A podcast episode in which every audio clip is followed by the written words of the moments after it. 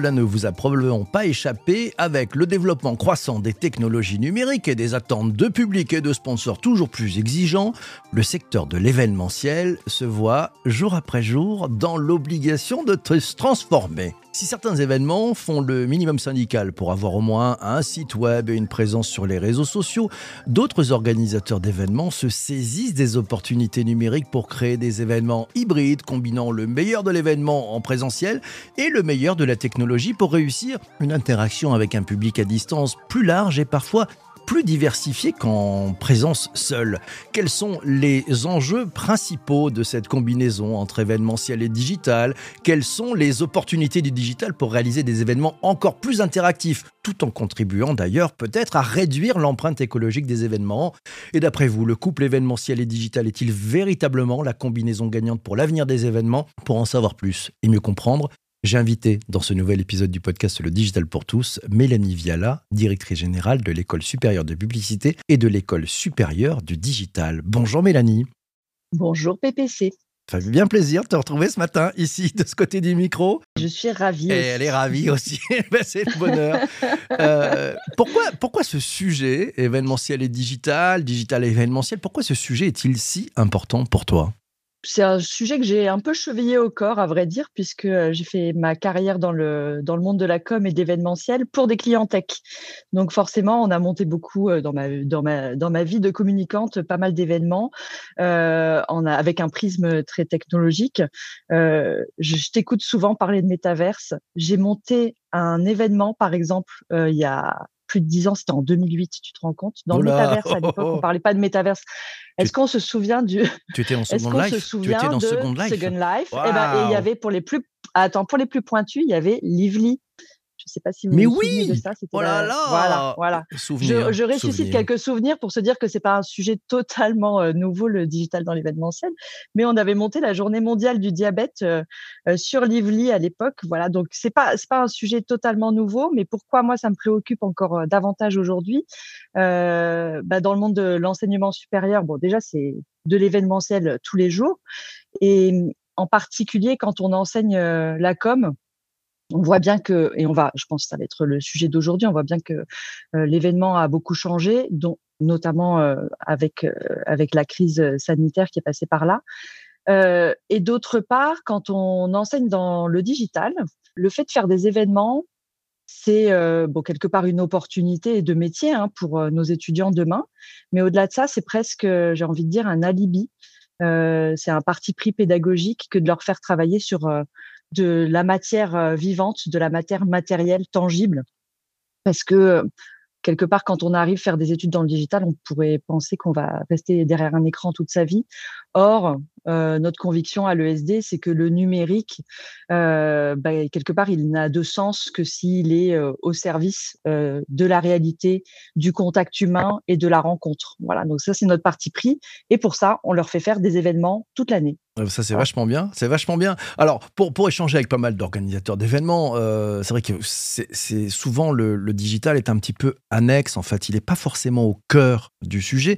Qu'est-ce que tu fais de particulier, justement, avec tes étudiants euh, qui, eux, peut-être bah, euh, maîtrisent ces outils-là, mais maîtrisent peut-être moins l'événementiel euh, Parce qu'on peut être très, très bon sur TikTok, mais pas forcément, euh, on n'a pas forcément l'expérience pour monter un événement. Qu'est-ce que tu leur conseilles, justement, et, comment tu les formes pour se préparer à aussi faire ces métiers, peut-être autour de l'événementiel et du digital? Euh, dans les métiers, euh, dans, les, formations en communication, bah, on a mis euh, quelque part le, numérique euh, au cœur de toutes les, de toutes les disciplines qu'on enseigne. Euh, et on fait venir beaucoup de, d'éditeurs logiciels et de plateformes qui se sont en plus multipliés ces dernières années. donc on ne conçoit pas l'enseignement de l'événementiel sans euh, bah, le recours aux technologies. Donc euh, bon, voilà, on, les connaît. On les connaît toutes euh, et tous, toutes les dimensions autour de l'interactivité, de l'expérience augmentée, mais aussi, bah, quelque part, un étudiant en communication, il va devoir aussi apprendre à collecter la data, à gamifier l'événement, euh, voilà, donc on a des séminaires autour de la gamification, autour du brandtainment, par exemple. Donc c'est un nom un peu barbare, mais pour euh, entertainer euh, la marque et en fait, en tout cas, capitaliser sur les moments événementiels et d'entertainment pour faire vivre pour faire vivre une marque. Mmh Et à l'inverse, c'est ce que je te disais aussi tout à l'heure, c'est que à l'école supérieure du digital, on a monté un, un, événement. En fait, ça fait depuis au moins cinq ans maintenant qu'on fait ça chaque année. Tous les étudiants de l'école se réunissent pour monter le Digital Event. Euh, c'est un énorme événement euh, qui dure deux semaines et à l'issue duquel, en fait, on invite les publics en présentiel, sauf pendant la Covid. On pourra en reparler comment on s'est adapté euh, à ce moment-là. Mais enfin, le principe, euh, alors qu'on est dans une école de digital, c'était vraiment euh, de faire un événement extrêmement concret avec de vraies interactions avec les visiteurs et ça a beaucoup de vertus pédagogiques pour les étudiants. Hein. Ça les oblige à être dans la quelque part dans la médiation auprès du visiteur. Qu'est-ce que j'ai voulu faire euh, comment, comment ça marche Donc, euh, il y a aussi cette dimension de vulgarisation de la technologie. Ça leur permet quelque part de, bah d'observer et de prendre, de tenir compte des contraintes euh, matérielles d'un événement hein, et de quel que soit le dispositif, dès lors qu'il est numérique, il s'inscrit quand même dans une dans une réalité concrète. Il y a des enjeux de lumière, de son, d'isolation, de Wi-Fi aussi, enfin, tout un tas de sujets que si on est juste en train de faire sa 3D ou son hologramme derrière son écran, ben ça, on peut pas le voir. Donc, en fait, quelque part, les obliger à penser à un événement de bout en bout, ça les, quelque part, ça les encourage à prendre en compte toutes les contraintes techniques et matérielles et aussi humaines. Est-ce que est-ce que le visiteur est bien placé? Est-ce qu'il a compris l'interaction qu'on lui propose? Donc, ça, ça fait beaucoup travailler aussi euh, la fameuse UX, User Experience. Voilà ce qu'on propose bah, à travers, par exemple, faire des escape games, euh, euh, des, voilà, des, tournois de drones, du vidéo mapping, du vidging. Voilà. Et ça fait aussi beaucoup travailler la créativité, bien sûr. J'adore cette façon d'enseigner parce que je trouve que c'est mhm. vraiment du, play to learn, voilà, et c'est très complet. Et puis on le voit dès qu'on travaille sur l'événement, on voit que c'est ça touche un nombre de corps de métier incroyable. C'est-à-dire que c'est des génériques à la Hollywood, il faut manager avec des, des, talents de multiples. Euh, il y a du live, donc c'est chaud, donc il y a une date, on peut pas la repousser. Euh, il y a plein, plein, plein de contraintes. Donc c'est passionnant. Effectivement, c'est une bonne approche de mettre les mains dedans. Euh, et il y a un budget. Et il y a aussi, ouais, ouais, bah oui, oui aussi. Et il y a un budget. Souvent, il faut aller le chercher. Donc c'est vrai que c'est passionnant je vais rebondir sur le, propos parce qu'on a, on a des commentaires déjà qui arrivent euh, pour, celles et ceux qui sont en direct. C'est Belfegor qui est sur Twitch qui nous dit le digital était pour faire du bling bling, du waouh, alors que maintenant c'est incontournable. Est-ce que c'est vraiment une généralité aujourd'hui? Toi, tu le constates, euh, les professionnels autour, ça y est, c'est vraiment dedans ou c'est encore un peu du bling bling? Non, moi je trouve que le, justement ces dernières années, euh, le marché s'est considérablement assaini. Euh, la crise sanitaire étant passée par là, je trouve que ça a remis l'événement à sa juste place. Bon, le bling bling, ça existera toujours, mais quelque part, il n'a pas besoin d'événements pour le euh, exister. il en faut un peu dans le show. Alors, ou alors, on, va, on, pourrait dire qu'on a, on a assisté à une espèce de, de glissement du bling bling depuis l'événement vers le digital. Je m'explique. Avant, euh, bah voilà, l'effet de bling bling, la, la, décadence, la démesure des événements, ça c'est c'est presque sur le terrain des réseaux sociaux aujourd'hui que ça se joue. Je ne sais mmh pas ce qu'en pense Belphégor, mais. Ouais, bah écoute, voilà, il dit qu'il faut toujours un petit peu de, bling bling de façon du Alors qu'aujourd'hui, on réfléchit à deux fois avant de faire un événement euh, en présentiel. Et euh, voilà, je trouve que du coup, ça amène aussi beaucoup de réflexion. C'est pas juste champagne et petit four, c'est d'ailleurs plus du tout ça.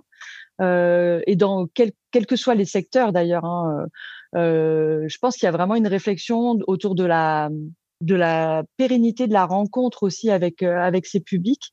Mmh. Comment en fait on va pouvoir capitaliser sur euh, sur cet événement pour à la fois récolter de la donnée, mieux connaître ses utilisateurs ou ses publics et poursuivre la conversation au-delà de l'événement? Tu, nous, tu nous parlais tout à l'heure de la data. Je t'ai entendu me dire, on parle un peu de data. Euh, bon, certains disent c'est un peu l'or noir du digital, mais quelle est la part de la data et de la mesure dans les événements? Euh, c'est, quoi, Quels sont les, les, grands critères de mesure? Et puis d'abord, est-ce que les organisateurs mesurent au-delà d'un public qui vient? Oui, alors je vois bien que Aujourd'hui, on a, mis en place plein de plateformes euh, qui permettent de mesurer la data. On n'y est pas, le compte, on n'y est pas encore tout à fait, euh, et on oublie euh, souvent. Alors, on mesure un peu, mais après, on, ne fait pas le phénomène d'attribution, c'est-à-dire entre les gens qui étaient là en présentiel, les gens qui étaient là en, en, live ou sur, sur des plateformes, comment elles ont interagi et du coup, finalement est-ce que c'est pas la même personne qui était en présentiel et qui a tweeté ou qui, qui a fait une interaction? Voilà, donc il y a, encore un peu de travail à faire. Ceci dit, ça a quand même permis, d'un point de vue commercial, et moi je m'en souviens très très bien pendant le pendant la Covid. Hein, d'ailleurs, en tant qu'acteur de l'enseignement, on s'est retrouvé du jour au lendemain, il y avait plus de salons étudiants du jour au lendemain, tout était terminé. Et puis à un moment, on s'est rendu compte que ça allait durer un petit peu cette histoire. Donc ils ont mis en place des salons euh, virtuels. Bon, d'un point de vue image, c'était pas tip top. Hein, euh, c'était un métaverse euh, dégradé, on va dire. Les exposants montaient leur stand en virtuel. On avait des avatars. C'était un peu moche. Ceci dit, ça nous a permis de travailler autrement les pratiques commerciales et notamment on a récolté des leads, donc des, des adresses email de, de prospects étudiants, euh, voilà, comme d'ailleurs c'est dans le monde étudiant, mais ça a été le cas dans toutes dans toutes les activités, beaucoup plus qualifiés.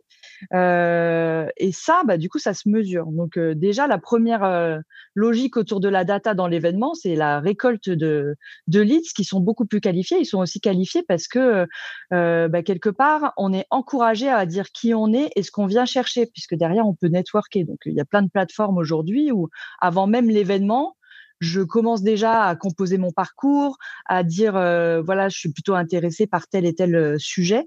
Euh, bon, bah ça, c'est de la matière hyper importante après pour une marque. Et puis derrière, euh, et ben on va pouvoir aussi faire des sondages, faire des quiz, mesurer la satisfaction. Donc finalement, la data, elle est à tous les moments et dans tous les secteurs. elle, est, elle, est, elle est intéressante d'un point de vue commercial, mais elle est aussi intéressante pour bah, quelque part mieux penser son événement demain, l'optimiser, augmenter la satisfaction ses, de ses utilisateurs. Ouais, donc la data au cœur, hein. pensez-y, organisateur d'événements, mettez la data au cœur de votre événement aussi, data digital, ouais, bien sûr, c'est avec. Bah, parfois, c'est euh, l'objectif prioritaire d'un événement. Ouais, c'est vrai aussi. Tiens, euh, question de, as une question de Charles qui te demande euh, est-ce que le networking dans les événements, est-ce que le networking dans les événements est devenu plus compliqué à organiser depuis la fin du Covid? Alors, je vois pas pourquoi ça serait plus compliqué à organiser, pardon Charles. Euh, j'ai le sentiment, au contraire, que euh, bah, cette hybridation euh, de l'événement, elle permet un meilleur networking. Donc avant, on, revient euh, sur euh, les événements peut-être un peu plus euh, massifs, ambitieux, mais où finalement le digital ne venait pas au secours du networking. Ensuite, on est passé dans un monde complètement virtualisé pendant le Covid, où là, ça networkait, mais je pense pas que c'était ce que les gens souhaitaient. D'ailleurs, la preuve, c'est que dès que dès qu'on a pu avoir un retour en présentiel, tout le monde s'est rué à nouveau dans les événements, les festivals. donc à mon sens, aujourd'hui, on arrive sur, un, sur une vision plutôt hybride euh, de l'événementiel, où en amont, tu, tu, peux déjà préparer ton networking. Sur place, tu, tu, c'est plus facile parce que tu sais quelque part qui tu vas pouvoir rencontrer, tu as pu te renseigner sur la personne. Euh, et puis en aval, la conversation se, se prolonge à nouveau. Donc j'ai plutôt le sentiment euh, que ça, que ça s'est considérablement facilité. Mais peut-être que j'ai pas en tête ce que voulait dire Charles. Non, peut-être que bah, les, euh. moi, moi, ce que j'ai lu, peut-être en travers des lignes, hein, sans trahir les propos de Charles, c'est peut-être que le, comme il y a justement ce côté hybride, comme on peut peut-être aussi accéder aux événements à distance, peut-être qu'on y va moins physiquement. Et je rebondis d'ailleurs sur la, question et un peu le propos de, José qui dit événementiel digital, événementiel physique, salon et autres séminaires. Comment finalement faire de l'hybride euh, C'est pas si simple que ça, l'hybride. Comment tu intègres ça, toi, auprès de tes étudiants, justement, en disant maintenant, bah, vous aviez bossé sur un événementiel physique et digital, bah, faut amener encore une autre dimension, l'hybride. Euh, on s'y prend comment pour réussir un événement en hybride? Alors, euh, finalement, il faut penser. Moi, je pense que ce qu'on enseigne à nos étudiants aujourd'hui, c'est qu'on pense l'événement hybride quoi qu'il arrive. C'est-à-dire, euh, on le pense en présentiel parce que c'est souhaitable, mais on pense une déclinaison euh, qui n'est pas juste une réplication ou une réplique, pardon, euh, du, de l'événement présentiel, mais en fait qui va venir augmenter donc l'hybridité, elle se passe en amont, c'est-à-dire je mets en place une plateforme et il en existe. Hein, Aujourd'hui, on n'est pas obligé d'inventer sa propre solution. Il y a plein d'acteurs déjà sur le marché qui proposent des plateformes événementielles où on va pouvoir venir s'inscrire, se documenter sur l'événement, euh, la conversation. pendant l'événement, euh, des interactions. Alors l'hybridation, attention, hein, c'est pas que euh, présentiel plus distanciel, hein, c'est aussi euh, je mets le digital au cœur de mon dispositif présentiel. dans un événement, on peut parler d'un salon B2B ou ou d'un festival, c'est comment je peux, en, assistant à un concert, être sur mon smartphone et puis augmenter l'expérience avec de la réalité augmentée, avec avec tout un tas de, je sais pas, des bornes interactives, l'intelligence artificielle aussi vient, euh, vient hybrider les événements. Euh, par exemple, vous avez des, vous pouvez. Euh, avant, il y avait des il y avait des photographes. Il y en a toujours dans les événements. Ben, aujourd'hui, un photographe, il peut utiliser l'intelligence artificielle pour directement ben, faire en sorte que la personne qui, qui, a été prise en photo soit reconnue bah, par, bah, par une intelligence artificielle. Donc, ça veut dire que le photographe, il, en, il met les photos sur une plateforme euh, et du coup, bah, les, les, tous les participants reçoivent les photos sur lesquelles ils ont été identifiés par l'IA. Donc ça, c'est le genre de choses qu'on enseigne aussi à nos. Bah ouais. Et bah on l'enseigne et on le met en œuvre. On l'a fait bah, il n'y a pas plus tard qu'il y a un mois.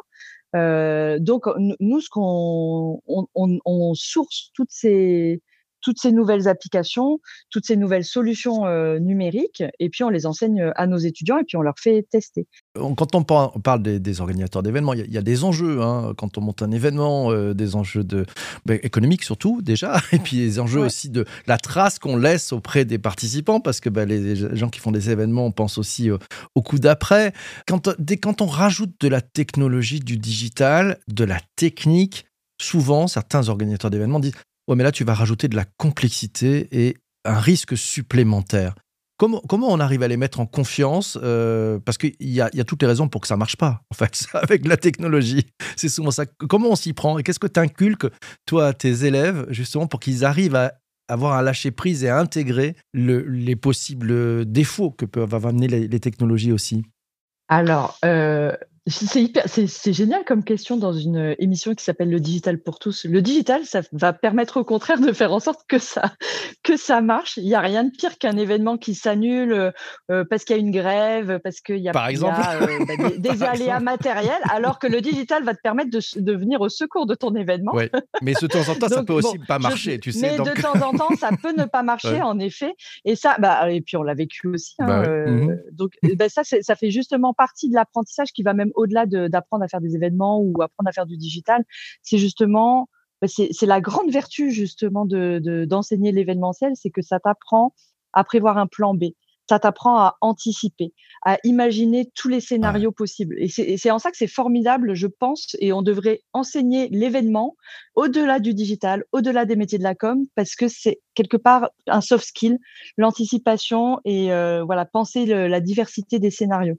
Ouais, et puis j'avoue que c'est assez génial pour pratiquer aussi en entreprise en, transformation hein, numérique.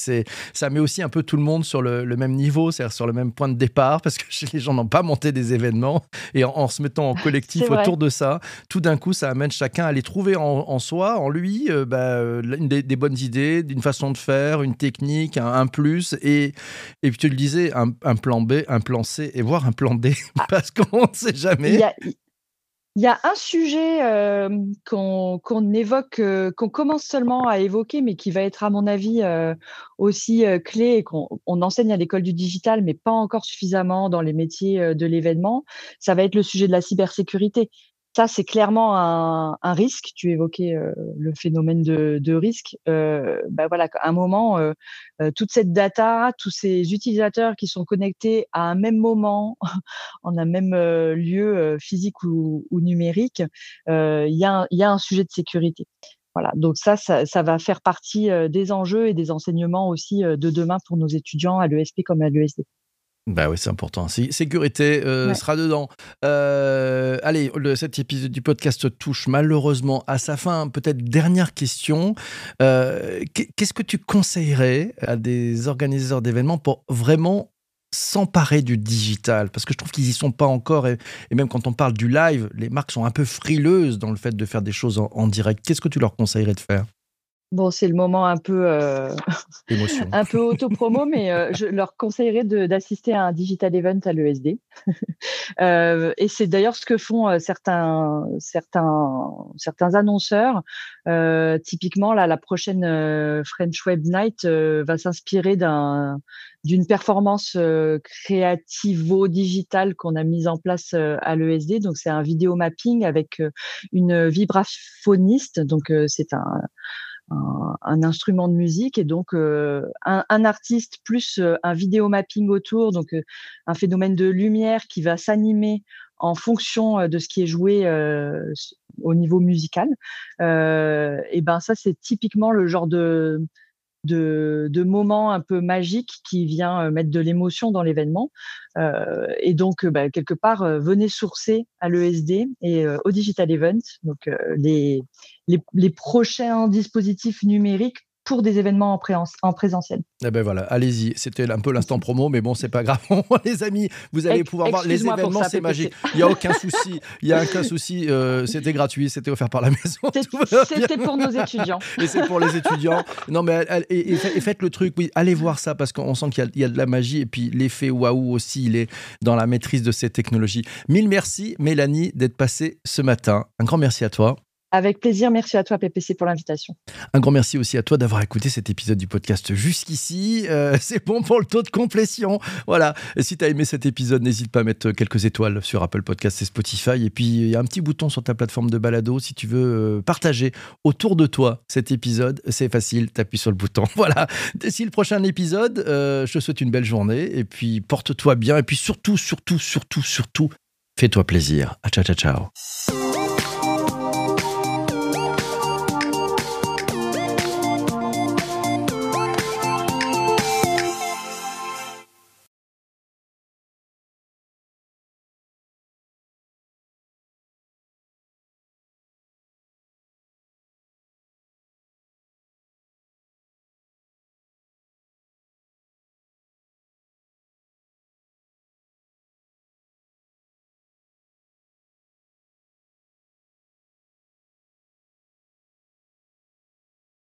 Oui, alors je rejoins Charles, hein, effectivement, euh, je pense que LinkedIn bénéficie euh, de, euh, en priorité de, bah, de la portée d'un événement, mais je pense, Charles, c'est aussi parce que